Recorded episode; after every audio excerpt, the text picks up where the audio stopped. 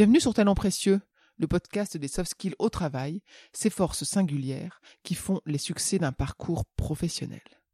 À travers un témoignage différent à chaque épisode, Talent Précieux illustre la mise en œuvre des soft skills, autrement appelées compétences comportementales, dans un contexte pro.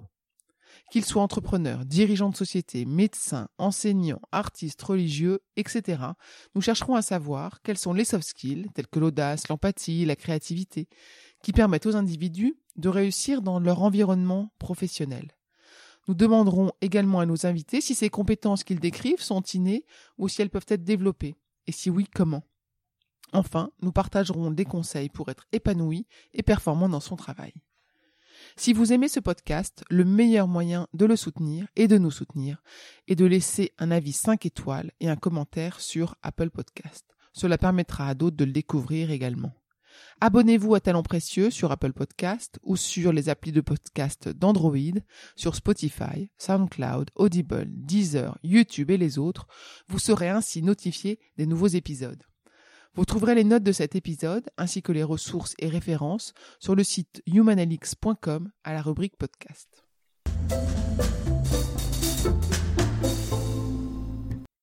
Je suis Perrine Corvézier. J'ai cofondé avec Amélie Dag la société Human Learning Expedition qui produit ce podcast.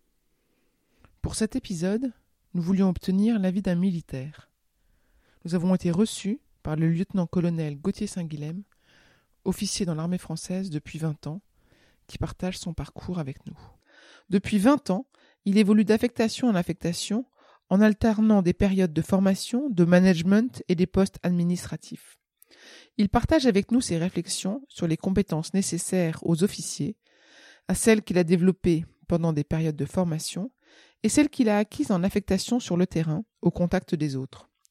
Une conversation où vous entendrez parler d'héroïsme au quotidien, de service de la France et de l'utilisation de l'intuition dans un environnement très hiérarchique et rempli d'actions réflexes. La préparation y a son importance, ainsi que la récupération. Bonne écoute. Bonjour Gauthier. Bonjour. Merci d'avoir accepté notre invitation et de nous recevoir.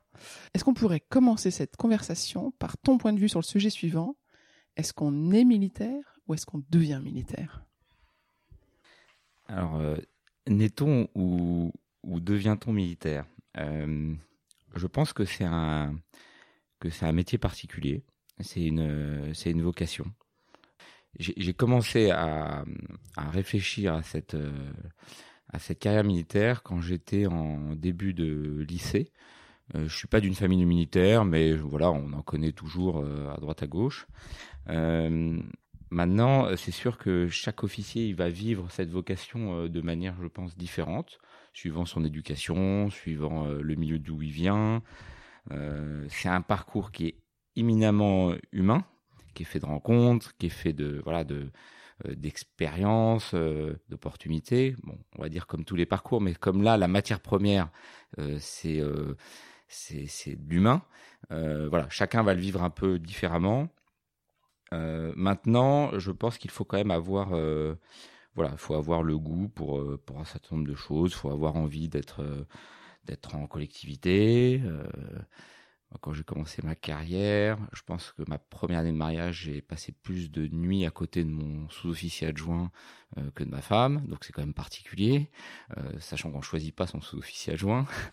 euh, il faut avoir envie, il faut être attiré par le côté dépassement de soi. Voilà, quand on est en opération pendant quatre mois, loin de sa famille, avec une certaine autonomie, on est fatigué, il faut, on est dans des conditions qui sont rustiques. Euh, ajouter à ça euh, la peur, les conflits qui sont quand même des voilà des, des, affaires compliquées dans lesquelles il y a beaucoup de paramètres du, du, du, stratégique, du géopolitique jusqu'à des, des, problématiques très très locales. donc je pense que c'est une vocation. En regardant ma carrière, ça fait 20 ans, je pense que c'est à la fois une vie euh, de combat, comme euh, toute vie, euh, c'est un jeu de mots le combat, parce que comme toute vie dans une carrière de, voilà d'un cadre, mais c'est aussi une vie de service. Pourquoi j'emploie le mot de service? Parce que officier, ça vient de office et donc qui veut dire service. Et donc, qui dit chef dit dans l'armée une autorité, et donc qui est assez marqué, et donc un service. Alors, ce service, il est à la fois le service de la France, poussé à son extrême, et puis le service de ses subordonnés qui nous ont été confiés. Et c'est vrai que dans chacune des sept opérations extérieures auxquelles j'ai participé, euh, je pense que j'ai utilisé de manière inconsciente sans doute des qualités propres que j'avais déjà, qui étaient sans doute innées, mais que l'armée, avec euh, les nombreuses années passées en formation, euh, l'entraînement, que l'armée m'a aidé à, à développer. voilà, c'était sans doute des qualités propres, mais qui ont été affûtées par euh, par une manière très particulière euh, de l'armée euh, de, les, de les développer. voilà, tous les entraînements auxquels j'ai participé, voilà, toutes les opérations m'ont forgé et ont, voilà, ont développé sans doute des, des qualités que j'avais avant, mais, mais pas que. Le service de la France, c'est quand même pas un métier comme les autres. Ça veut dire que servir, on peut servir la France dans plein de métiers. On peut être euh, professeur, on peut être préfet, on peut être chef d'entreprise. On sert quand même la cité, on sert la France. Maintenant, moi, j'ai voilà, j'ai vu en Afghanistan pendant sept mois de présence euh, mourir sept soldats, dont un lieutenant, euh, dont j'ai veillé le corps toute une nuit. C'est des choses dont on se souvient. D'ailleurs, l'armée, ça a jamais été et c'est toujours pas les officiers à l'arrière et les militaires qui meurent devant. Hein. Il y, a, des officiers qui meurent aujourd'hui dans les opérations quand on part en opération pour 4, 5, 6, 7 mois, on pense à sa famille qu'on laisse, sa femme, ses enfants, ses parents. La dernière opération auquel j'ai participé, c'était en Centrafrique en 2013. Après deux jours d'opération, on avait déjà deux soldats qui trouvaient la mort à Bangui. Bon, on, réfléchit à cette notion de service, on s'y prépare, mais on se dit quand même que le chef militaire, euh, il accepte l'éventualité de recevoir la mort, d'avoir des subordonnés qui meurent, euh, sous son commandement et puis de donner la mort. Donc c'est quand même pas c'est pas rien quoi. Sa vie, la sienne et puis celle de ses les autres et celle de ses hommes. Et puis euh, une autre particularité, je pense, le service, après celui de la France, c'est aussi celui de ses subordonnés. Euh, là aussi, un chef d'entreprise, évidemment, il a envie, je pense, que, que ses, ses, salariés se sentent bien, etc. Mais là, c'est poussé à l'extrême. Ça veut dire qu'il y a des exigences de, de, de, de service, de vie en campagne, qui fait que vraiment que quel que soit euh, son grade, euh, le chef, euh, il est uni avec des soldats avec qui il va partager les mêmes conditions de vie, les mêmes angoisses, les mêmes peurs, la même fatigue, les mêmes joies, etc. Et donc ça, ça demande une disponibilité qui est quand même très importante, qui mange aussi sur la vie familiale, etc. Et donc nos hommes, comme ça qu'on appelle ça, mais c'est les hommes et les femmes, mais c'est nos, militaires, ils attendent de leur chef euh, euh, beaucoup de vérité, une vision, qu'on leur explique, qu'on leur donne le sens de ce pourquoi ils, sont là, et puis nous en échange, on leur demande une loyauté, euh, voilà, totale. mais c'est voilà, particulier. Ça veut dire qu'un chef, il oriente l'action, il, note ses, subordonnés, il renouvelle les contrats, il les met en stage, etc. Et puis le subordonné, il est prêt à, obéir à son chef euh, jusqu'à donner sa vie. Donc c'est pas un métier comme un autre, c'est une vocation, mais qui peut être vécue différemment suivant les uns les autres. La hiérarchie dans l'armée est toujours très pyramidale. Ça n'a pas changé. Est-ce que tu peux nous expliquer pourquoi ça n'évolue pas comme dans le civil? Alors, je, pense que dans, l'armée, l'armée française en particulier, on a une hiérarchie qui est encore très prononcée. Euh, un officier, c'est un chef. Les militaires qui sont sous le commandement d'un chef attendent que ce soit une personne qui décide. Alors je vais, essayer de comparer avec deux, deux expériences que j'ai eues dans ma carrière de, de, de, de mode de prise de décision. Euh, j'ai passé un mois comme rapporteur euh, à la Cour des comptes, où j'étais détaché du ministère des Armées là-bas. Et euh, j'y ai assisté. Donc, à la fin d'un rapport, vous travaillez à deux ou trois sur les rapports de la Cour des comptes que tout le monde connaît ou a entendu parler. Et à la fin de votre rapport, vous présentez devant une chambre spécialisée de la Cour des comptes où des anciens, les conseillers maîtres, vont étudier tout votre rapport, vont vous poser des questions pour vérifier un peu la manière dont vous avez travaillé, vont vous, peuvent vous réorienter sur votre travail. Et puis, de manière consensuelle, extrêmement consensuelle, ils vont assumer ce rapport euh, de manière collective. Il n'y aura plus votre nom sur le rapport, ça sera gommé, et ça sera la Cour des comptes qui a sorti un rapport sur euh, telle ou telle chose, telle ou telle thématique. Euh, en ayant peut-être gommé euh, un tiers de ce que vous aviez dit et en, en vous ayant peut-être demandé de rajouter un certain nombre de choses. Mais c'est la Cour des comptes qui sort euh, ce rapport. Dans l'armée, c'est pas du tout le cas. C'est dans un état-major, par exemple, en France ou en opération, on va avoir un état-major, je sais pas, une cinquantaine de personnes qui vont travailler chacun dans leur domaine, le renseignement, les finances, la logistique, les ressources humaines, l'opérationnel pur. Ils vont euh, proposer euh, des hypothèses de travail euh, à un chef, chef d'état-major ou le, général qui commande, et ce chef va prendre une décision qui va assumer avec son nom. D'ailleurs, il signe l'ordre d'opération, qui est le fruit de cette réflexion. Et c'est lui qui s'engage. Donc, je pense que en partie, l'armée a encore un mode très hiérarchique parce que la décision elle est assumée par une personne, même si elle est préparée de manière collective. Et ça, c'est quelque chose, je pense, d'assez euh, particulier. Après, il y a, hum, il y a peut-être, bon, il y a beaucoup d'autres raisons, mais c'est sûr que le fait que euh, on touche au domaine euh, du service des armes, on est dans des, dans une,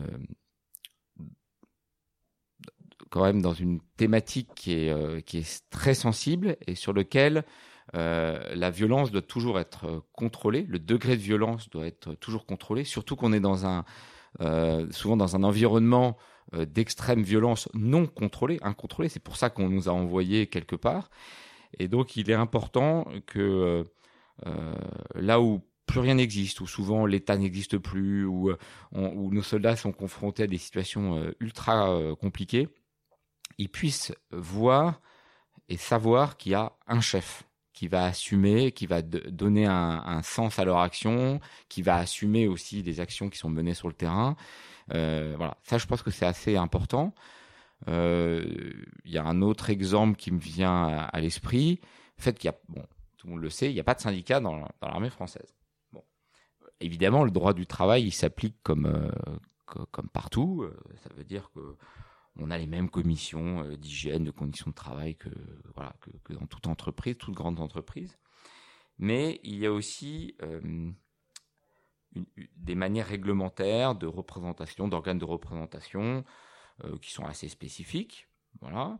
Il y a depuis quelque temps des associations professionnelles militaires, il y a un conseil supérieur de la fonction militaire, etc. Bon, pas de problème. Mais il y a des spécificités très, enfin, je pense qui sont intéressantes pour ceux qui sont qui, connaissent euh, pas bien le, milieu militaire et qui à mon avis sont assez belles. Première, euh, le, militaire, l'officier, il donne des ordres, il organise euh, l'emploi du temps de ses subordonnés, il, donne du sens à l'action, etc. Mais surtout, il défend ses subordonnés euh, vis-à-vis de, je sais pas, de problèmes de conditions de travail, de problèmes réglementaires, de problèmes juridiques, de problèmes, euh, de protection du risque, de conditions de vie, de reconversion. Enfin, il a ce rôle à lui-même, à son niveau, hein, un chef de section avec 30 soldats, un chef de corps, un colonel avec son régiment, de, porter la voix euh, de ses soldats, de ses subordonnés, officiers, sous-officiers et soldats, vis à -vis de la hiérarchie, un peu, ça pourrait faire rigoler certains, mais un peu comme s'il était euh, le, représentant euh, syndical. Et donc ce, devoir, euh, il, est, profondément ancré dans l'armée. Et dans cette hiérarchie, un soldat ne comprendrait pas qu'en échange de son obéissance, le chef ne le représenterait pas. Bon, je pense que dans une entreprise, on en est assez loin, quoi. on verrait mal cette, double, fonction. Un autre exemple, dans, dans, les unités, donc une unité de, de 100 personnes. Moi, j'ai commandé un escadron à, Orléans. Euh, une fois par semaine, il y avait euh, deux heures dans mon emploi du temps qui étaient destinées au rapport hiérarchique. Rapport hiérarchique, Euh, c'est une tradition qui vient plutôt de la Légion étrangère, mais maintenant qui est utilisée dans toute l'armée française. C'est la, possibilité pour un soldat, pour un sous-officier, pour un officier, d'accéder librement à son N plus 2, sans que le N plus 1 euh, ne soit présent. Euh. Alors, il donne, en fait, euh, il faut être très concret. Donc, il y a un cahier, on appelle le cahier du rapport hiérarchique, et il dit, bah voilà, moi, jeudi prochain, je veux pouvoir voir le capitaine. donc je suis, je sais pas, je suis sergent. je veux pouvoir voir le le capitaine. Donc au-dessus de mon chef de section, au-dessus du lieutenant. Souvent, on donne la thématique, le sujet. On permet quand même au, capitaine de savoir ce qu'il en est. Mais ça peut être un, ça peut être euh, un général qui demande le rapport hiérarchique au chef d'état-major des armées ou ainsi de suite. C'est la possibilité d'avoir accès au N plus 2 pour euh, évoquer un problème. Ça peut être un problème de commandement, un problème très personnel, ça peut être. Mais dans cette hiérarchie euh, très formelle de l'armée, il y a un petit peu des comment dire des garde-fous qui permettent à la fois de conserver cette hiérarchie parce qu'on en a besoin en temps de guerre, on en a besoin dans des conditions difficiles, mais en même temps, euh, il faut pouvoir limiter, vous voyez, le, le, le, côté excès du petit chef, quoi. Voilà. Et puis, il y a aussi quelque chose, c'est qu'il y a une grande mobilité dans les armées, et donc, euh, même si vous tombez sur un mauvais chef, au bout de deux ans, c'est soit vous, soit lui qui partirez, mais vous resterez pas avec lui, même s'il demande à vous garder.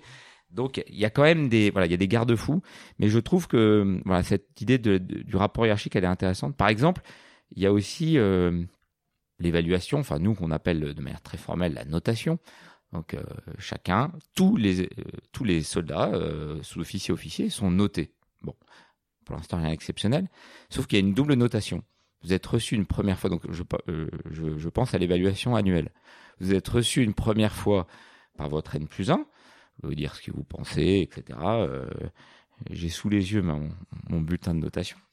Euh, il y a une partie euh, euh de performance dans, dans, dans l'année qui vient de se dérouler. Il y a trois il y a trois grandes thématiques le comportement général dans l'exercice des responsabilités, qu'on a donné à la personne, mais un, un, militaire du rang, il a aussi des, des responsabilités. On va lui confier en fonction de l'adaptation à l'emploi qu'il a tenu, les résultats. Et puis, voilà, bon, ça c'est la performance. Et puis il y a quelque chose qui est assez intéressant, il y a une petite ligne où on dit, euh, si cet officier m'était à nouveau proposé pour servir sous mes ordres, j'apprécierais de l'avoir, j'accepterais de l'avoir ou je préférais ne pas l'avoir. Je trouve que c'est intéressant parce que ça, donne une petite liberté quand même pour celui qui note. Puis après, il y, a un, il y a un petit tableau d'aptitudes et de compétences. Alors, euh, je vous en cite, je vais pas tous vous les citer, mais par exemple, dans l'aptitude, euh, voilà, partage et conviction, euh, voilà, on peut être noté de 1 à 5. Voilà, est-ce que la personne a un esprit d'équipe, cohésion, est-ce qu'il est exemplaire, est-ce qu'il a une force de conviction pour transmettre des idées, enfin voilà. Et puis dans les compétences, j'en vois une, par exemple euh, animé Est-ce que c'est quelqu'un qui sait insuffler une dynamique de groupe euh, à ceux qui, voilà, est-ce qu'il fait preuve de, de, discernement, de diplomatie dans une situation, enfin. Et puis après, euh, la personne, euh, le N plus 1 peut voilà, mettre une petite appréciation manuscrite. Et puis, quelques semaines plus tard, après cette communication, cet entretien d'évaluation, auquel vous avez pu émettre des remarques parce que vous trouvez que vous avez été jugé trop durement ou que par exemple il y a une, il y a une fonction qui n'a pas été prise en compte dans votre évaluation, euh, vous êtes reçu par votre N plus 2 qui va lui aussi confirmer ou pas certaines compétences et puis euh, y rajouter un commentaire propre. C'est, alors euh, il n'y a aucun intéressement euh, financier, donc c'est pas tout à fait comme une évaluation dans le privé, mais euh, ça peut compter pour l'avancement, ça peut compter voilà pour pas mal de choses. Mais c'est intéressant parce que dans le regard qu'on peut avoir aussi sur soi-même, on a quand même soit une plus un, soit une plus deux qui ont pu s'exprimer, avec qui on a pu discuter, et donc dans cette voilà, verticalité, cette hiérarchie assez euh, voilà, très prononcée dans l'armée française, ce qui n'est pas vrai de toutes les armées. Hein. Euh, pour avoir vu en opération, on est c'est quand même très particulier à l'armée française. Il y a tous ces petits garde-fous, ces, ces petits euh, ces petits trucs que l'armée française a mis en place, bah, je pense au fur et à mesure des, des années. Tu es dans l'armée depuis 20 ans. Est-ce que et tu nous as déjà parlé d'affectation, est-ce que tu peux nous partager brièvement ton parcours? Alors après deux ans de préparation de prépa HEC à, dans un lycée militaire à Saint-Cyr-l'École, Euh, j'ai donc j'ai passé le concours de Saint-Cyr. Saint-Cyr, c'est une école qui est à Quatquidan, qui dure trois ans. Puis après, on choisit en fonction de son classement une arme. J'ai choisi l'arme blindée cavalerie. Donc c'est le combat à partir d'un véhicule blindé et puis une spécificité un peu de renseignement. Après, j'ai passé euh, trois ans comme chef de peloton, chef de peloton, chef de section, c'est la même chose suivant les armes. Et c'est en gros euh, chef de être chef d'une trentaine de voilà une trentaine de soldats, dont euh, voilà trois trois sous-officiers, dont un ancien qui vous aide. Enfin, vous avez euh, vous avez 22 euh, 23 ans hein. et je suis parti avec ce peloton pour des entraînements à l'étranger, en Ukraine. Je suis parti au début de la République du conflit qui avait eu lieu en République de Côte d'Ivoire en 2002-2003. Puis après, j'ai fait deux ans à Orléans comme officier adjoint d'un escadron de Charles Leclerc. Ça veut dire que c'est c'est la personne qui est à côté du chef, qui s'occupe de tout ce qui est logistique, emploi du temps, euh, voilà, pilotage, enfin toutes ces, ces fonctions-là. Et puis je suis parti en, à nouveau en Côte d'Ivoire comme officier renseignement, et puis au Kosovo où je m'occupais de journalistes. J'accompagnais les journalistes euh, sur le terrain euh, pour leur expliquer voilà ce que vivaient les uns et les autres. Après j'ai fait deux ans après formation, parce que beaucoup de formation dans l'armée, on pourrait y revenir. On y reviendra. Après j'ai passé un diplôme d'état-major qui permet d'aller servir dans un état-major. Puis j'ai commandé une unité à Orléans dans un escadron de Charles Leclerc, enfin un escadron de Charles Leclerc, donc c'est 150 euh, personnes, euh, voilà, dont le matériel majeur est le Charles Leclerc. Euh, il y, a une quinzaine de, chars, puis des véhicules d'accompagnement. avec cette, cet escadron, je suis parti à, N'Djamena, au Tchad, pendant pendant quatre mois. Quatre mois pendant lesquels un de mes enfants est né puis vous revenez pas d'être là-bas. Donc c'est quand même des moments un peu parti, un peu particuliers. Euh, 2008, j'ai rejoint pour une première expérience Paris, donc l'administration centrale, où je m'occupais de retour d'expérience. Vous savez, à la fin des, des opérations qu'on vit à l'étranger, le chef écrit souvent un rapport et donc on analysait tous ces tous ces rapports pour voir comment euh, comment changer les choses, pour savoir si quelque chose qui était mal passé c'était dû euh, à un problème humain ou c'était vraiment un problème d'organisation, voilà. Et puis je suis parti en à Kaboul, j'étais chef du centre de presse, je accueillais tous les journalistes qui voulaient venir voir les, forces françaises. Euh, en 2011, j'ai passé un concours, concours de l'école de guerre. Donc c'est une particularité parmi tous, euh, on est assimilé fonctionnaire, mais parmi tous les fonctionnaires en, France, on est les seuls euh, au bout de euh, voilà de 15 ans de carrière à tout remettre à zéro et puis se présenter à l'écrit, à l'oral pour un nouveau concours qui est très complet, très sélectif. Donc après j'ai effectué une année de scolarité et à la sortie de cette année d'école de guerre, j'ai été détaché à la Cour des comptes comme rapporteur et puis, j'ai fait une formation de, voilà, une formation spécialisée. J'ai été, j'ai passé un master 2 de gestion publique à l'ENA et Dauphine. C'est un master euh, commun qui sont essentiellement de, voilà, finances publiques, RH. Euh, et puis, ensuite, du jour au lendemain, j'ai quitté la Cour des comptes. J'ai pris un avion vers le Liban euh, avec mes affaires. Je me suis retransformé en, militaire, même si on est officier voilà, où qu'on soit. Euh, et j'étais chef des opérations dans un régiment qui était déjà installé au sud Liban et qui s'occupait, qui était un peu la force de réaction rapide de la, la FINUL, cette force des Nations Unies qui stabilise le, sud Liban. Je suis parti une première fois, puis en revenant, il y a un général qui m'a demandé de l'accompagner pour le début d'une opération en République de Centrafrique, donc on est en décembre 2013, comme assistant militaire. C'est un rôle très particulier. Euh, D'habitude, on choisit jamais ses subordonnés ni ses chefs dans l'armée, mais pour ce rôle, euh, si, pour cette fonction-ci, on est un petit peu, euh, on est une personne dans l'ombre du, général qui commandait donc cette cette force de 2000 soldats en, en, en Centrafrique. Euh, on est un peu un petit cerveau déporté, donc euh, c'est-à-dire qu'on, c'est nous qui notons tous les entretiens, hein, qui qui euh, voilà supervisons aussi son emploi du temps. Euh, on doit être capable, euh, voilà, le soir à minuit d'aller accompagner le général pour aller visiter un, lieutenant qui tient un checkpoint en pleine ville, et puis le lendemain d'accueillir le président de la République qui vient faire une, une visite. Voilà, c'est très, c'est très, c'était un, une fonction très enrichissante où on, où tout compte. Voilà, tout, tout, tout ce qu'on a appris de son éducation à, à toutes ses expériences professionnelles, sa formation. Et puis, j'ai rejoint ensuite, parce que mon régiment a été dissous, euh, à nouveau l'état-major des armées, euh, dans une gestion, euh, enfin pour une fonction très financière, où je m'occupais des grands programmes d'armement. Et depuis un an, je suis chargé de mission dans un service du Premier ministre qui s'occupe de planification de sécurité nationale. Pour être très simple, c'est une machine à réunion interministérielle pour faire avancer des projets compliqués euh, sur des questions de, voilà, de sécurité, de défense euh, entre les ministères.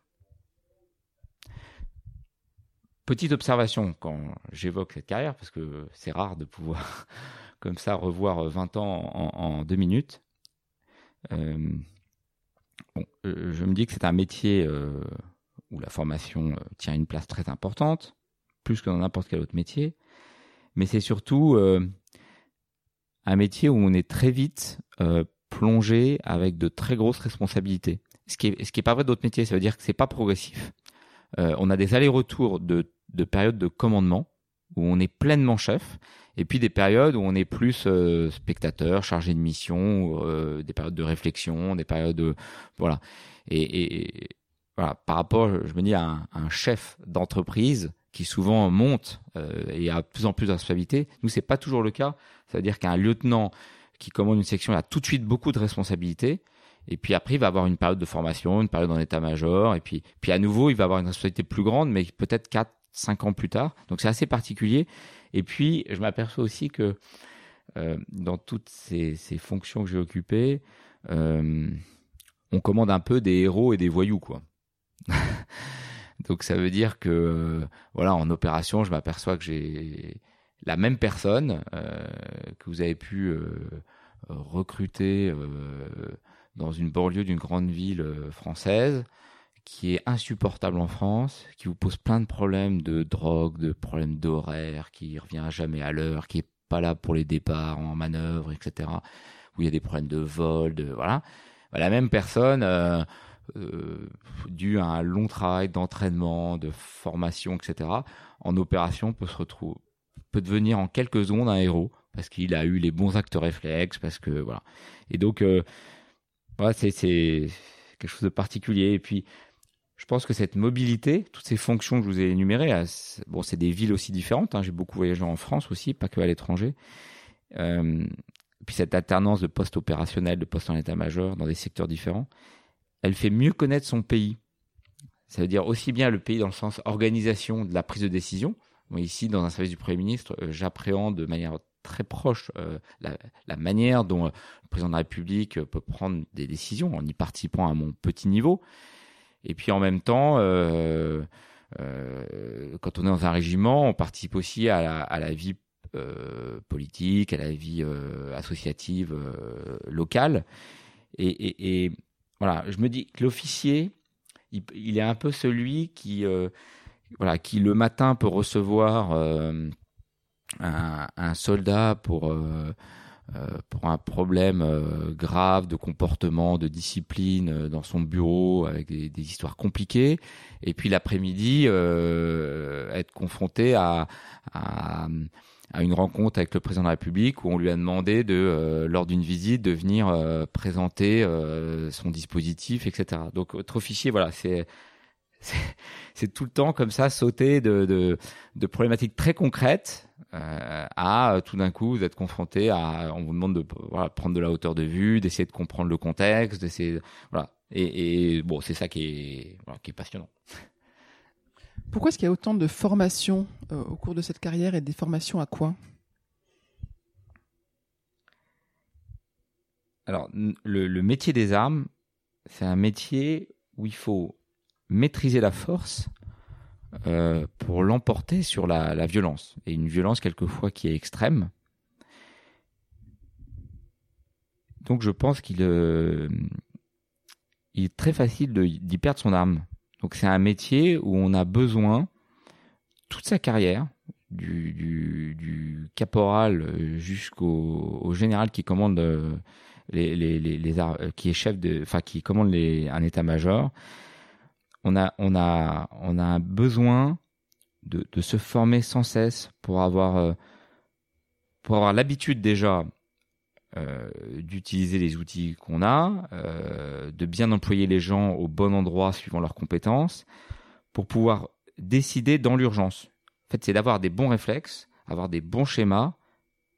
On y réfléchit beaucoup quand on est euh, en école, évidemment, mais on y réfléchit aussi quand on est confronté à des situations, à des scénarios, par exemple, lors d'un entraînement dans un camp. Euh, on a des camps d'entraînement dans lesquels on essaye de coller le plus possible à des scénarios euh, extrêmes qu'on pourrait rencontrer en opération. Euh, mais voilà, je pense qu'avant toutes ces formations qui sont souvent situées avant chaque période de commandement et qui comptent pour, je pense, quasiment un tiers de la formation d'un officier. C'est énorme et c'est un, un vrai, c'est un, un coût, c'est un vrai effort que fait l'institution. C'est une formation qui, qui est aussi bien une formation d'ailleurs euh, académique qu'une formation euh, donc académique parce que tout simplement on a un diplôme quand on quand on sort de, ces de ces de ces périodes. C'est des formations aussi euh, morales, c'est-à-dire que souvent on est dans des conditions euh, de fatigue, on nous place dans des situations aussi de commandement euh, avec des jeux de rôle, etc. euh, qui sont euh, voilà qui, qui prennent beaucoup. Euh, c'est des formations aussi sportives, hein, c'est des stages euh, à droite et à gauche. Euh, ces formations, donc, elles nous, elles nous structurent, elles nous forcent à réfléchir avant d'être en position vraiment de, de commander euh, en opération. Euh, et puis, elles nous donnent aussi la légitimité, je pense, vis-à-vis de nos subordonnés, vis-à-vis de nos soldats, qui sont de toute manière bien plus compétents que nous dans leur discipline propre, ça c'est sûr, mais dans lequel ils aiment quand même que, que, l'officier que je suis se soit plongé dans la difficulté qu'ils rencontrent dans leur poste. Je vais prendre un exemple très concret. Euh, J'étais euh, donc lieutenant d'un peloton de Charles Leclerc. Il y a quatre Charles Leclerc. Euh, J'ai passé ma formation de pilote de char, de tireur de char. Euh, rien de me préparer à piloter un, engin de 60 tonnes, etc. Et puis je sais très bien que je serai pas aussi bon qu'un pilote qui passe régulièrement au simulateur pour se remettre en voilà en, en condition, qui, qui, qui voilà. Mais le fait de l'avoir vécu, le fait d'avoir euh, oublié de fermer, euh, vous voyez la petite, euh, euh, le petit capot qui est au-dessus, et puis d'être passé dans l'eau et de voir euh, son poste de pilotage inondé par l'eau, euh, voilà. Le fait de voir que effectivement on a un problème d'angle, de que le char freine très très vite, donc on peut se cogner. Enfin, il freine sur sa longueur, donc c'est quelque chose, voilà. Eh ben, on est confronté à, la difficulté, le fait d'entendre rien à la radio parce qu'il y a eu un problème euh, à l'intérieur de communication. Bah, ça permet quand on est le chef du char, euh, jeune lieutenant, euh, de, comprendre les difficultés qu'on s'est subordonnées. Un- par exemple, un, capitaine qui commande un, un escadron de Charles Leclerc, il a ses quatre pelotons et souvent il y a des exercices, soit des exercices tactiques, soit des exercices techniques, c'est-à-dire de tir pur. Et souvent, on fait tirer les chars un par un.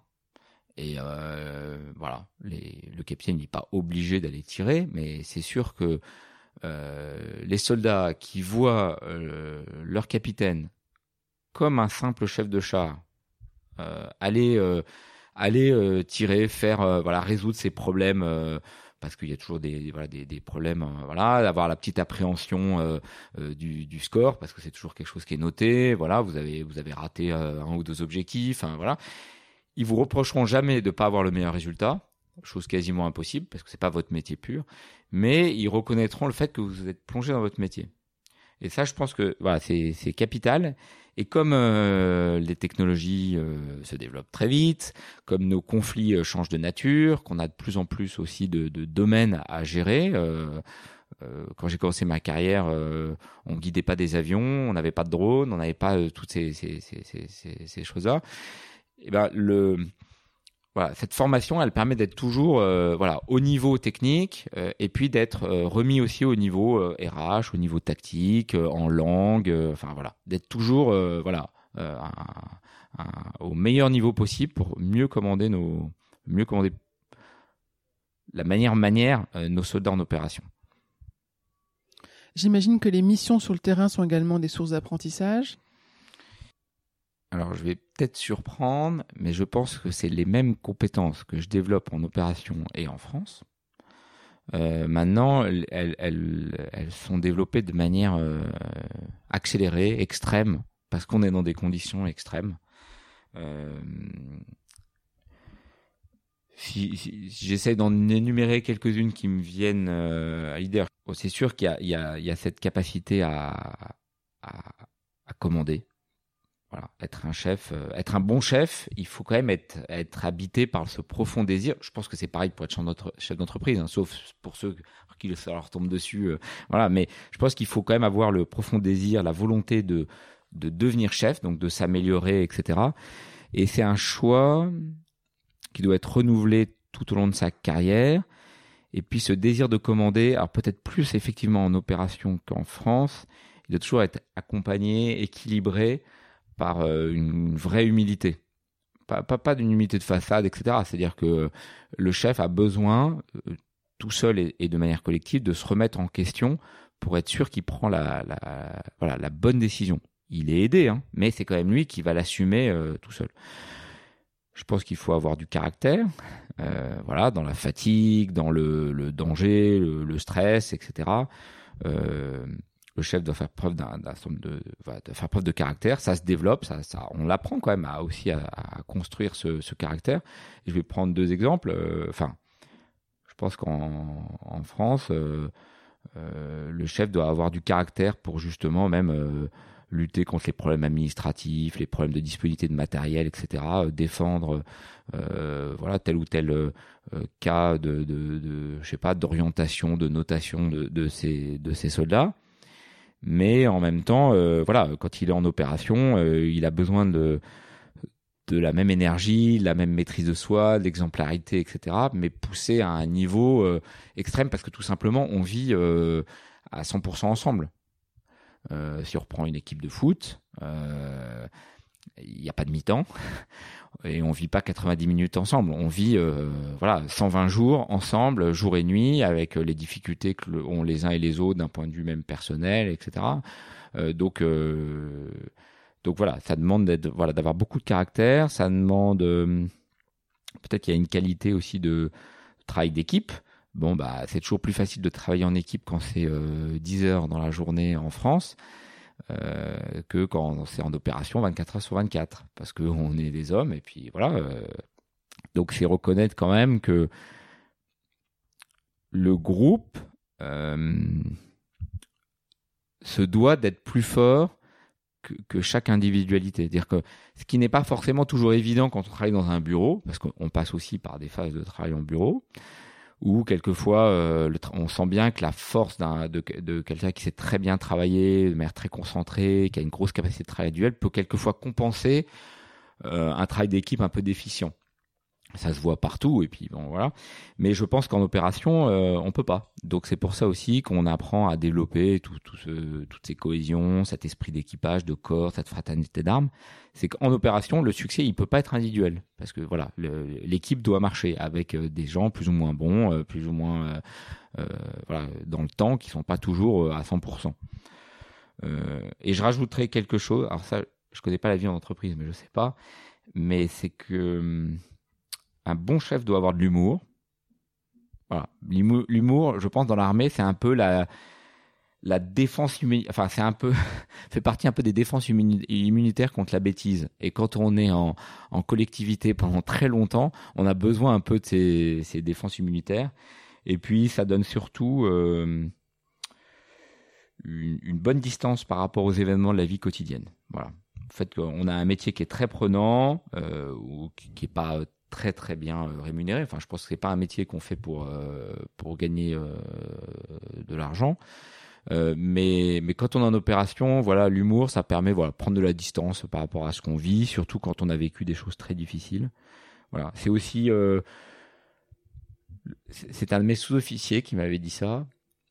Il, il était il, savait pas s'il était agacé ou s'il avait envie que, ça continue comme ça, mais il disait le, je m'aperçois que tous mes jeunes lieutenants, c'est un peu euh, des gens qui voient toujours le verre à moitié plein, quoi. Donc c'est quand même, on demande quand même d'avoir un, bon esprit, de quelqu'un qui est optimiste.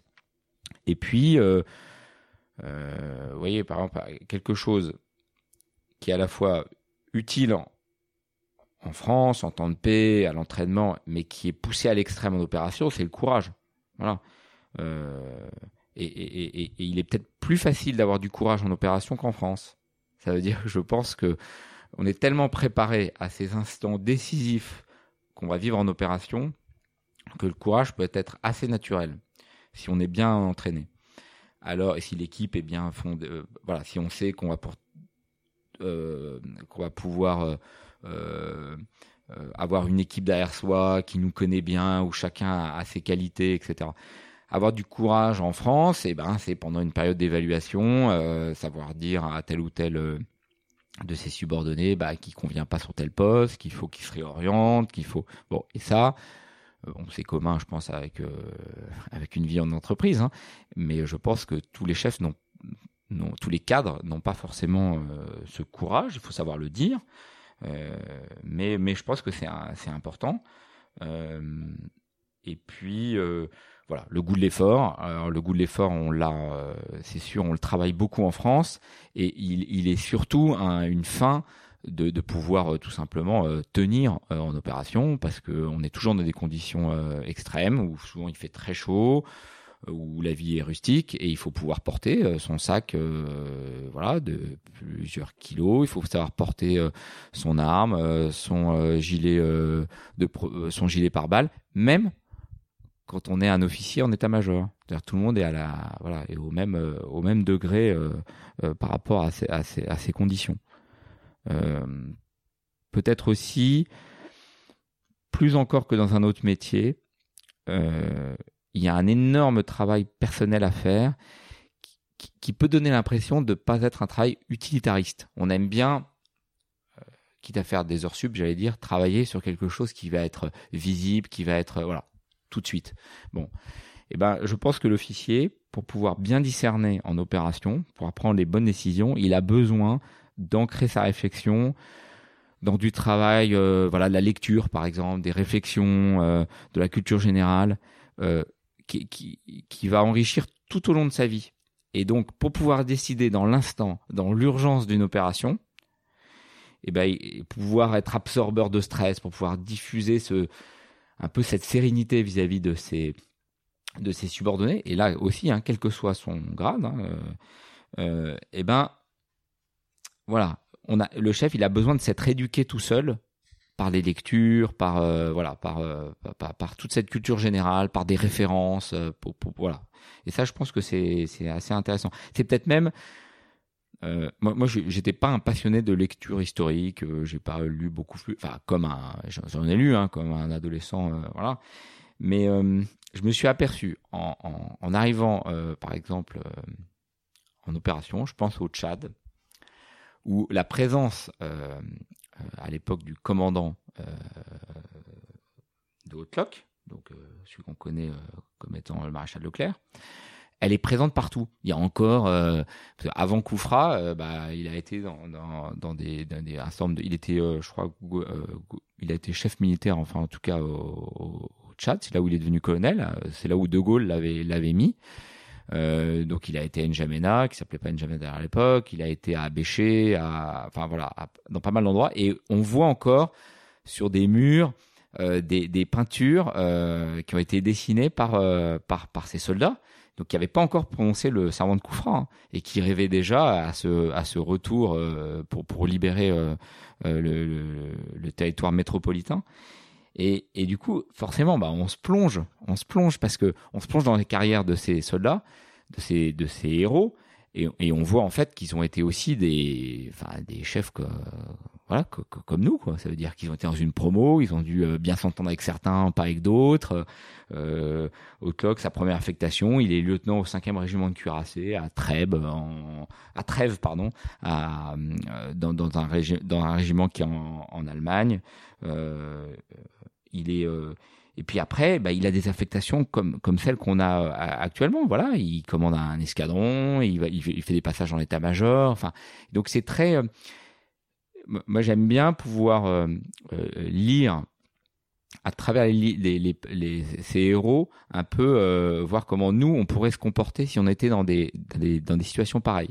Actuellement, je travaille dans un service du Premier ministre qui existait déjà, qui existe depuis 1906, et qui s'appelle donc le secrétaire général à la défense et à la sécurité nationale. Il n'avait pas ce nom-là, mais quand j'arrive le matin au bureau, et, même là où on tourne ce podcast, euh, le, commandant euh, Charles de Gaulle à l'époque euh, venait comme chargé de mission. Il est arrivé en 1931. Il a passé cinq ans. Il a écrit le fil de l'épée. Bon bah quand je, me retrouve à mon bureau derrière mon ordinateur, je me dis voilà, est-ce que je serais capable de, faire ce qu'il a fait? Mais au moins ça, ça, nous force à se poser des questions.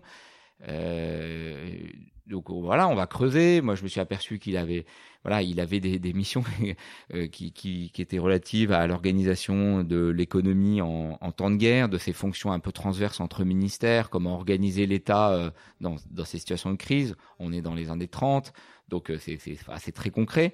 actuellement, on, vit, l'État est tourné vers la lutte contre le terrorisme. Ben, on peut retrouver des choses qui sont, qui sont similaires.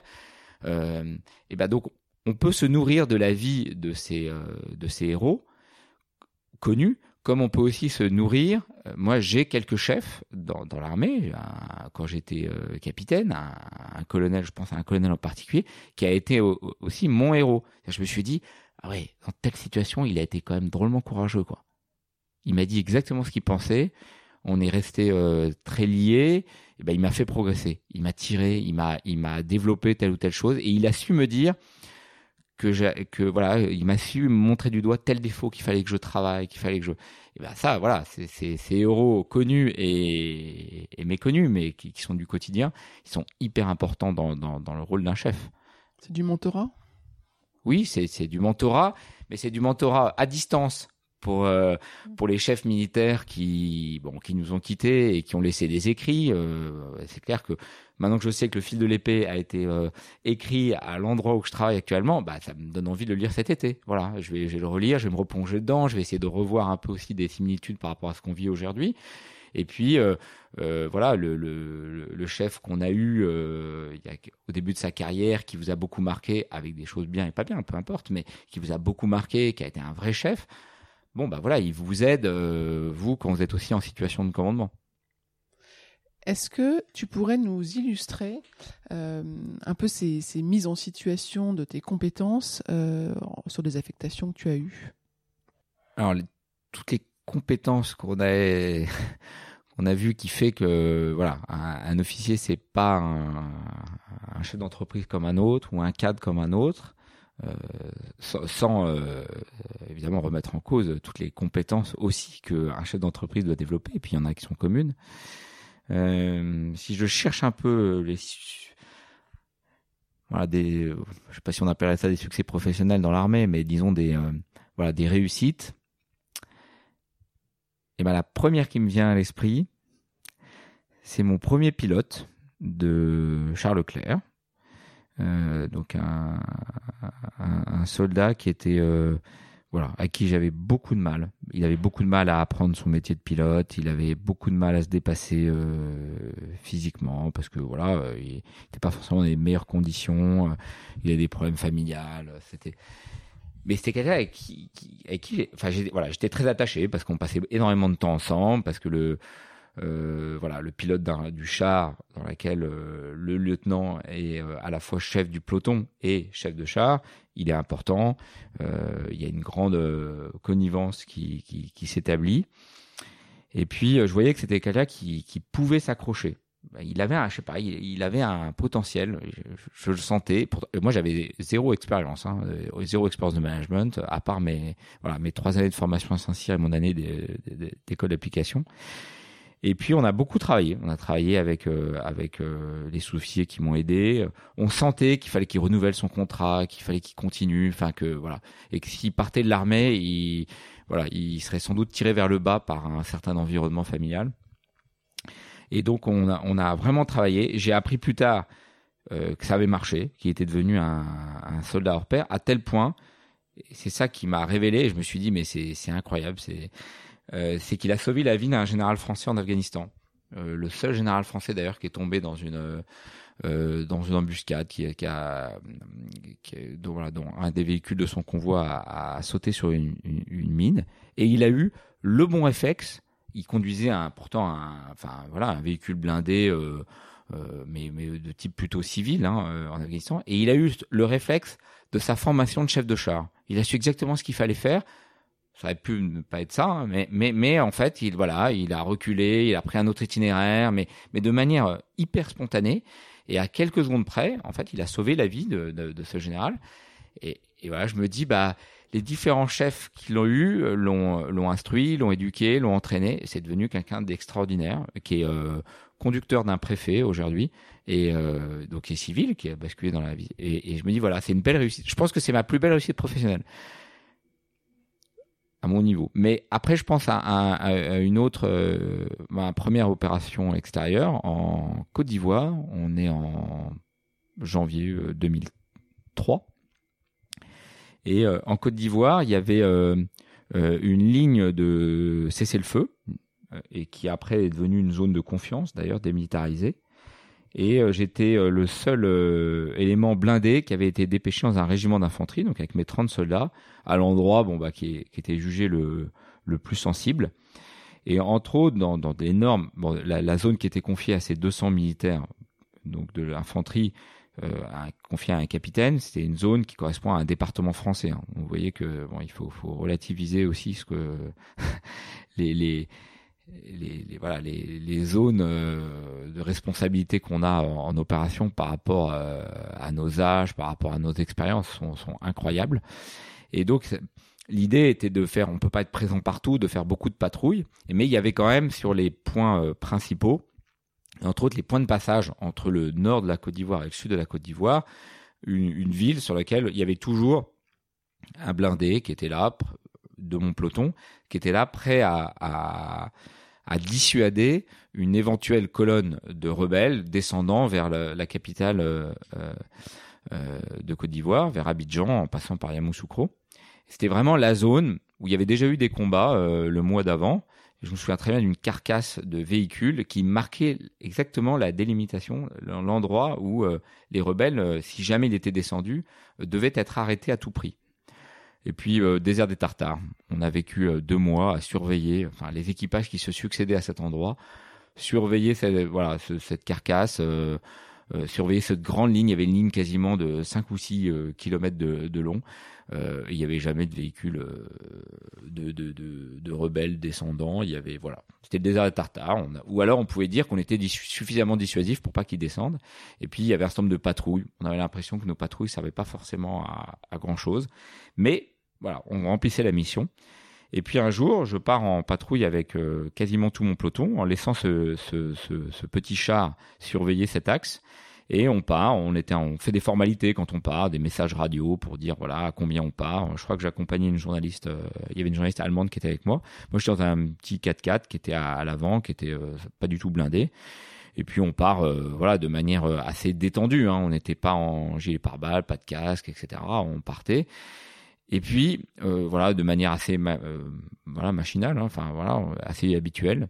Et puis arrivé tout d'un coup à 200 mètres de cette carcasse qui faisait la délimitation entre la zone nord et la zone sud, et eh ben en fait, il y avait peut-être 40 rebelles qui étaient dessus et il y avait une colonne de véhicules euh, en tout genre, euh, 4x4 Toyota, etc., avec des armes partout, qui étaient là et qui avaient surgi honnêtement de nulle part. On les avait pas vus venir. Est-ce que c'était la torpeur d'un début d'après-midi sous le soleil qui faisait que voilà, on s'était un peu euh, assoupi, je, ne sais pas, mais en tout cas, tout d'un coup, on était là face à eux. Et en quelques secondes, c'est même pas des minutes, il faut se dire voilà, comment je dois réagir? Et ben en fait, après coup, là, en vous en parlant, je m'aperçois que ça a été une succession d'actes réflexes. Euh, je me suis dit première chose, bon, euh, tu représentes euh, l'armée française dans une zone où c'est toi qui as la légitimité et qui et qui doit faire en sorte que ces rebelles ne passent pas. Donc il était hors de question de faire demi-tour. Hors de question de voilà, de on pouvait pas. Donc euh, voilà, j'ai juste pris la radio, j'ai donné l'alerte et puis euh, et puis je suis descendu avec un, soldat pour aller à, pied au, devant de ces euh, de, ces rebelles. Laissant le reste de ma de ma section bah, faire ce qu'il devait faire et en fait en marchant j'étais en train de réfléchir à tout ce que j'allais devoir faire, même pas ce que j'allais lui dire à ce, à ce chef rebelle qui était là à, à la tête de ses soldats. J'étais en train de me dire bon, là en ce moment, je pense que mon conducteur doit être en train de, de faire demi-tour avec le véhicule pour être prêt à repartir. Je pense que mon sous-officier adjoint qui a dû être euh, alerté euh, doit être en train de rendre compte euh, au niveau du général qui commandait la force à Abidjan. Donc Paris, ça se trouve, dans 2-3 minutes, va être au courant. Je pense que mes soldats vont être en train de prendre voilà, des dispositifs de combat. Ils doivent être en train de revêtir leur, leur casque, leur gilet pare-balles. Il doit y avoir voilà. Donc j'ai essayé d'imaginer toutes les mesures finalement qu'on avait travaillées à l'entraînement, qu'on avait, qui étaient devenues des, des automatismes. Et puis, euh, en fait, ça m'a aidé à avancer vers ce type en montrant au, euh, voilà, aucun, aucun signe d'énervement parce que je réfléchissais à ce qui, est de, ce qui était en train d'être fait par, mon peloton à, ce moment-là. Et puis, voilà, arrivé devant cela, je, je, devant le, le, milicien, je lui dis, bah, voilà, vous avez rien à faire ici, vous avez, j'avais euh, ouais, 23 ans et je savais pas trop s'il était drogué, alcoolisé, etc. Euh, c'est lui quand même qui était en position de force nettement. Et euh, je dis bah voilà, moi je je vais euh, je vais quitter cette position et vous avez 10 minutes pour pour repartir vers le nord ou autrement je ouvrirai le feu. Et je sais plus très bien ce qu'il m'a répondu. il m'a dit de manière on va quelque chose comme on va passer. il est prévu qu'on descende, mais il n'y a plus personne qui protège la capitale. on va passer. Et puis je suis reparti de manière très euh, très lentement. J'étais pas du tout serein là. Je me suis dit, ça se trouve, je vais me prendre un, coup par derrière, euh, je sais pas quoi. J'avais pas de gilet pare-balles. Enfin, ils auraient pu faire tout ce qu'ils voulaient. Ils pouvaient même m'enlever. Enfin bon voilà. Et puis arrivé au véhicule, en fait, j'entendais tout le réseau radio qui était animé.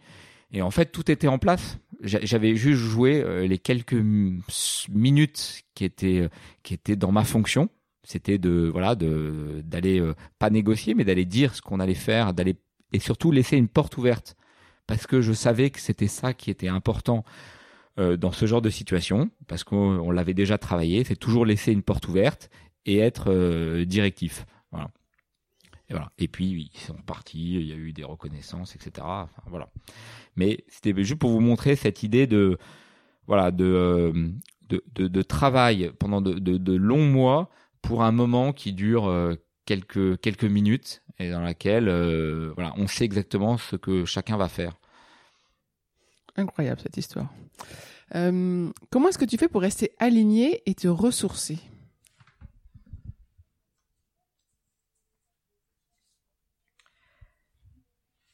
Alors c'est pas un métier comme, comme les autres, donc on, on, peut pas se ressourcer comme les autres. parce que euh, parce que voilà, on est on a cette euh, c'est un métier qui vous prend euh, tout le temps. Surtout quand on est en situation de commandement. C'est pas toujours vrai quand on n'est pas en situation de, commandement, mais quand on est en situation de commandement, on peut être dérangé à toute heure du jour et de la nuit pour des problématiques. Voilà, vous avez un soldat qui a fait une connerie dans une boîte de nuit, vous êtes dérangé, même si vous pouvez pas faire grand chose, et ou alors vous avez eu un accident de voiture lors d'un départ en mission d'un de vos soldats. Enfin, il peut y avoir plein de choses qui font que vous êtes à 100% quand même vers ce, métier. Puis il y a une culture qui est très forte. Il suffit euh, dans un dîner que vous ayez déjà été à côté euh, d'un militaire. Il y a quand même un certain nombre d'acronymes. Il y a une culture militaire qui est assez forte dans laquelle voilà, on, vit tous les jours. Euh,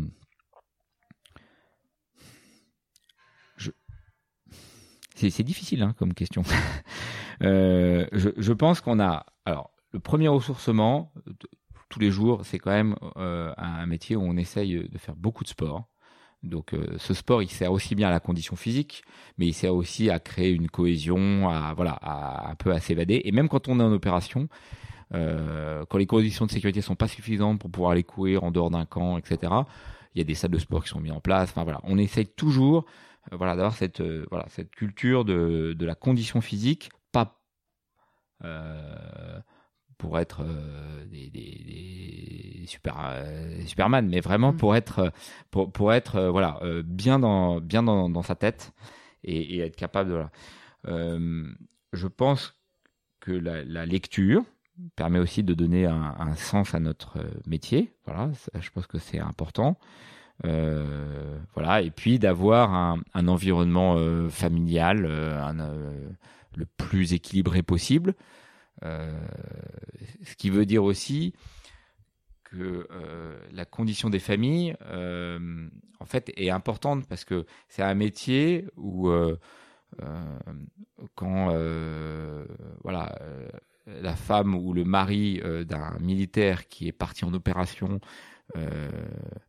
voilà, au moment de Noël ou voilà, et bah quand la famille ne va pas bien, euh, le, le, le, soldat va en souffrir, euh, vice versa. Euh, que le fait d'avoir vécu aussi la, bah, la, mort au combat ou dans un accident de tel ou tel fait qu'on on est obligé d'avoir des liens très très forts entre des personnes qui ne se sont pas du tout choisies pour le coup. Ça veut dire que voilà, la mère d'un soldat, la, petite amie d'un jeune soldat, euh, l'épouse, les enfants euh, d'un soldat n'ont pas choisi le métier euh, du, militaire et donc elles le subissent. Et donc il faut arriver à ce que voilà, il y a un équilibre entre toutes ces toutes ces composantes. Et, et, voilà, c'est pas c'est pas facile. Et il faut y avoir pensé dès qu'on commence sa carrière militaire, sachant en plus que les situations familiales changent au, fur et à mesure de, de la vie militaire.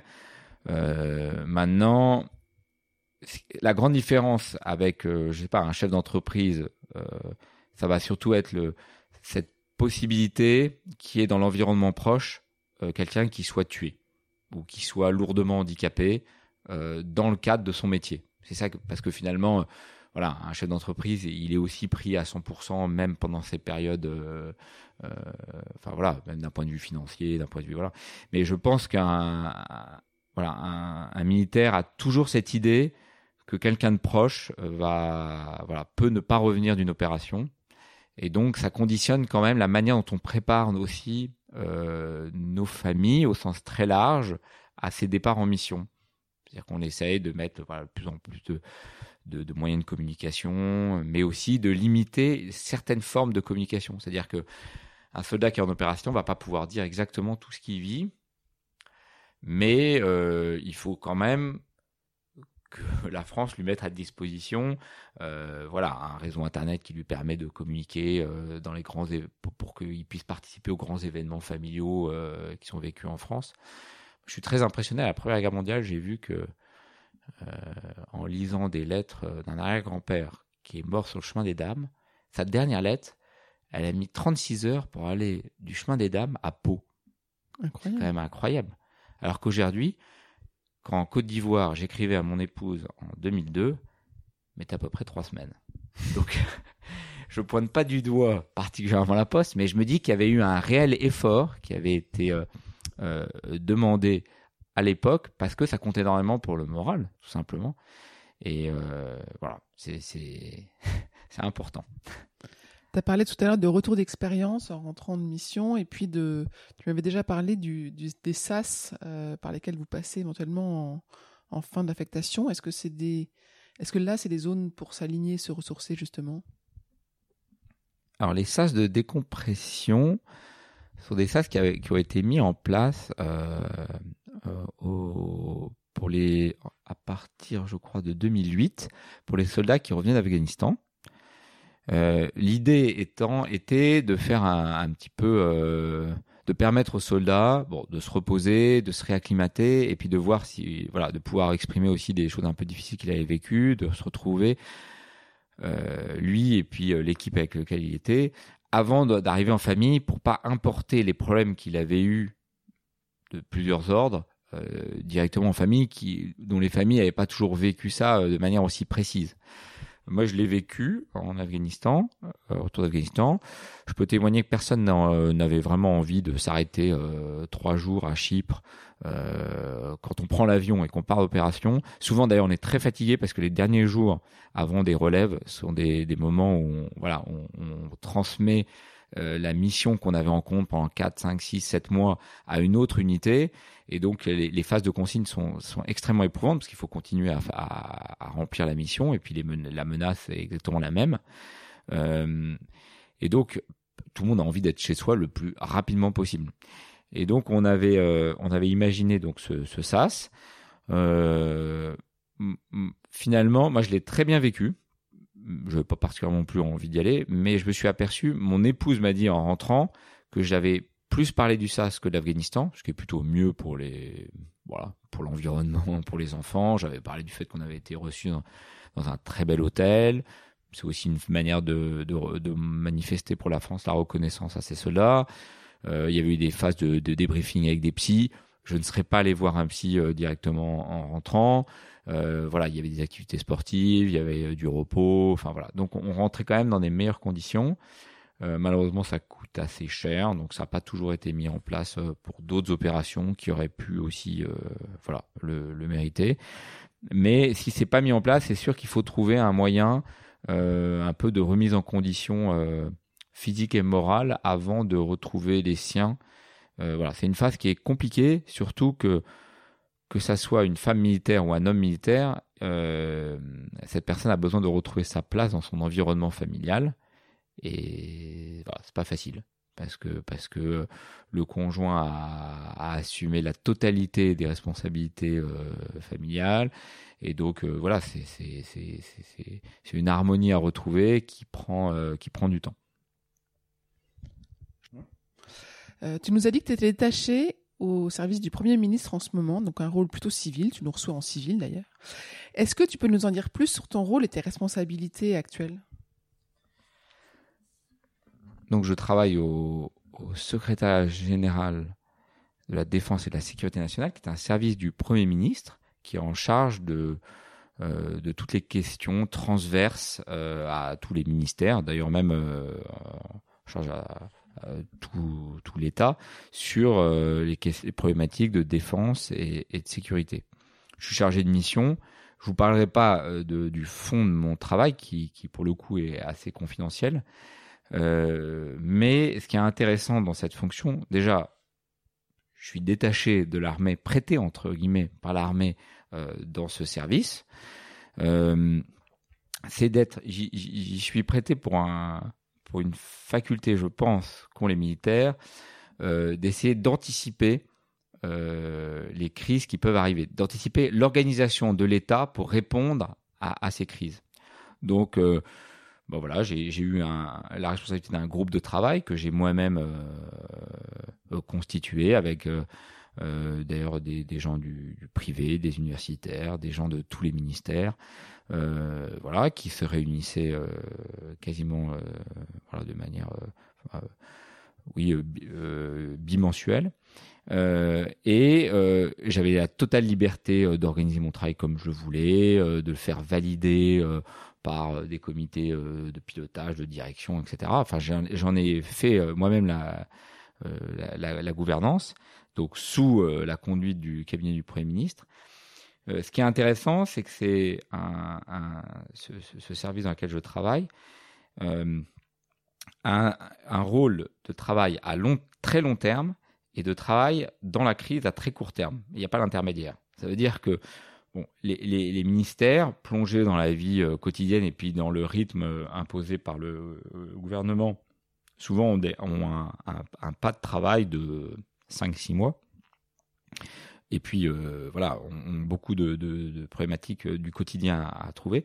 Et euh, nous essayons bah, d'avoir ce degré de, de, de, de planification, de, travail, d'organisation du travail plutôt à, à, un an et demi, deux ans, pour essayer de voir, bah, suivant les évolutions des technologies, l'évolution de la société, l'évolution des menaces, euh, les, voilà, euh, comment l'État peut mieux s'organiser pour répondre à une crise qui va arriver dans six mois, un an, trois ans. Donc il y a un travail de prospective qui est très intéressant et auquel les militaires, pour le coup, sont vraiment formés euh, voilà, de, de, à, à, ce travail d'équipe, de planification. Et puis à très court terme, parce qu'en cas de crise, on est sollicité chacun dans nos compétences. Moi, je travaille avec euh, dans à mes côtés, j'ai un, médecin, un, lieutenant de, de, de, la brigade de sapeurs-pompiers de Paris, des spécialistes d'explosifs, des ingénieurs, des préfets, des, enfin voilà, il y a, il y a, il y a à peu près tous les les corps de métier de l'État qui sont représentés, et puis chacun a son réseau, public et privé, qui permettent en, quelques heures après une crise de pouvoir avoir une vue globale de toutes les problématiques auxquelles va être confronté euh, euh, le, gouvernement et le chef de l'État euh, pour essayer bah de minimiser les conséquences de la crise auxquelles on est confronté. Euh, donc voilà. Donc pour moi, c'est une formation aussi parce que ça me permet d'appréhender euh, la, la, manière dont se prend la décision. Et puis c'est une petite contribution en tant qu'expert militaire dans, dans ce domaine.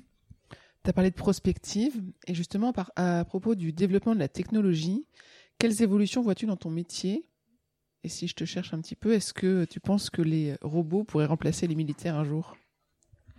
Alors, les robots ne remplaceront pas les militaires un jour, c'est sûr.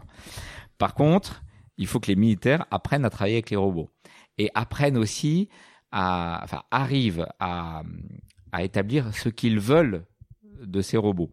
Et ça, c'est compliqué. Euh, mais là, c'est de la prospective à, voilà, à 30 ans, savoir quels seront les combats du futur. Euh, bon, le ministère des Armées, il est organisé euh, pour ça, hein, pour essayer de travailler euh, avec universitaires, les industriels de défense, etc. C'est problématique.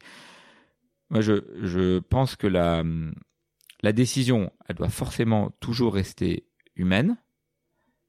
Et, et, en disant ça, cela implique que l'homme qui va prendre la décision soit au niveau. Donc ça justifie aussi le fait qu'il euh, faut que ces chefs soient extrêmement bien formés, ne soient pas en décalage vis-à-vis des, outils euh, dont euh, leurs subordonnés, voilà, que leurs subordonnés vont pouvoir utiliser.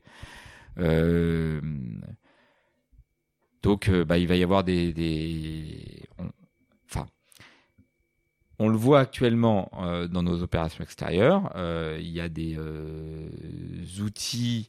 On peut penser aux drones. Hein, c'est ce que tout le monde, voilà, auquel tout le monde pense. Bah, non, bah, les drones, les drones en opération, ils sont utilisés par les armées pour pouvoir être plus efficients parce que ça peut coûter moins cher. Ça permet aussi de voir plus loin, d'être voilà. Mais les drones sont aussi utilisés par les par nos ennemis euh, euh, avec euh, l'emploi de d'explosifs qui peuvent être largués au-dessus des troupes, etc. Et donc forcément, on peut se poser la question de savoir ces drones, les jours où ils sont utilisés par nos ennemis en France, euh, quand on va pouvoir lutter. Mais donc je, pense qu'il y a un rôle d'accompagnement, de bien savoir ce qu'on veut en faire, et puis euh,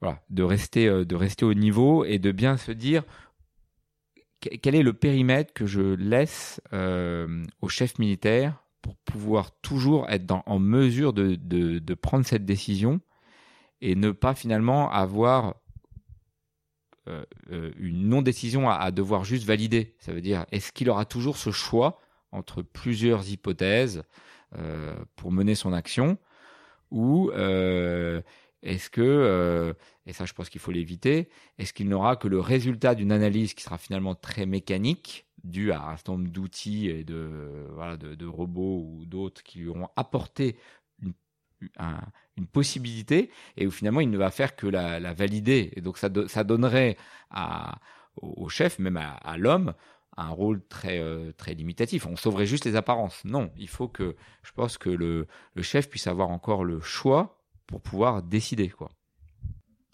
Quel conseil donnerais-tu à quelqu'un qui est tenté de rentrer dans l'armée? Pour un jeune euh, qui viendrait me demander de rentrer à l'armée, déjà je lui, je lui dirais pas la même chose qu'il y a 15 ans, parce que euh, parce que c'est toujours plus agréable quand même d'être dans un dans une institution, on voit qui est en pleine transformation et puis qui est sur une et dont le rôle est de plus en plus reconnu. Ça veut dire que voilà, c'est c'est moi je vois la manière dont euh, même dans un, dîner euh, avec des amis, euh, les gens posent pas les mêmes questions qu'il y a 15 ans sur le rôle des armées. Je dirais que c'est un métier de service, un métier de service, service de notre pays et service de ses subordonnés. Et et c'est un métier dans lequel voilà, il va falloir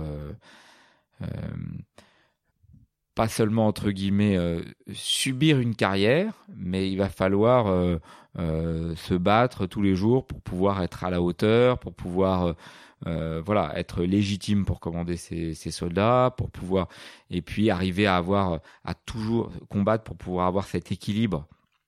enfin conserver cet équilibre pour être pour être le, voilà être en mesure de prendre les bonnes décisions euh, c'est un métier où il faut accepter euh, de se remettre très souvent en question.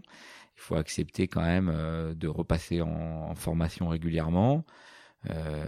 Il faut accepter ce système hiérarchique et comprendre pourquoi il existe. Et puis avoir ce, voilà, ce goût de l'effort, ce, goût du, du dépassement. mais c'est un beau métier. C'est un beau métier.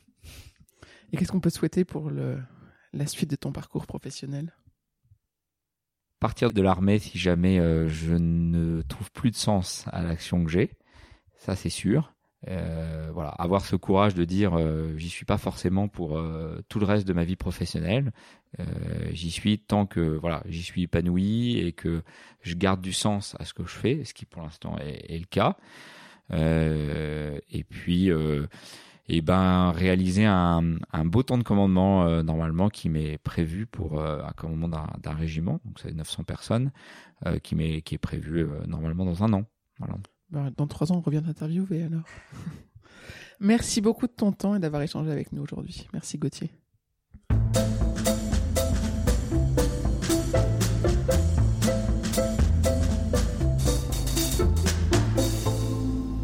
J'espère que vous avez apprécié ce podcast autant que nous avons aimé le préparer et l'enregistrer. Talent précieux vous est proposé par Human Learning Expedition ou HLX. HLX conçoit et met en œuvre des programmes originaux et impactants destinés à révéler et développer les soft skills des individus pour en faire des acteurs épanouis et performants dans l'entreprise du XXIe siècle. Pour en savoir plus sur HLX, connectez-vous sur humanlx.com ou suivez-nous sur Facebook, sur Instagram, LinkedIn ou Twitter. Si vous avez aimé ce podcast, n'hésitez pas à en parler autour de vous et à écrire un avis sur votre plateforme de podcast préférée. À bientôt!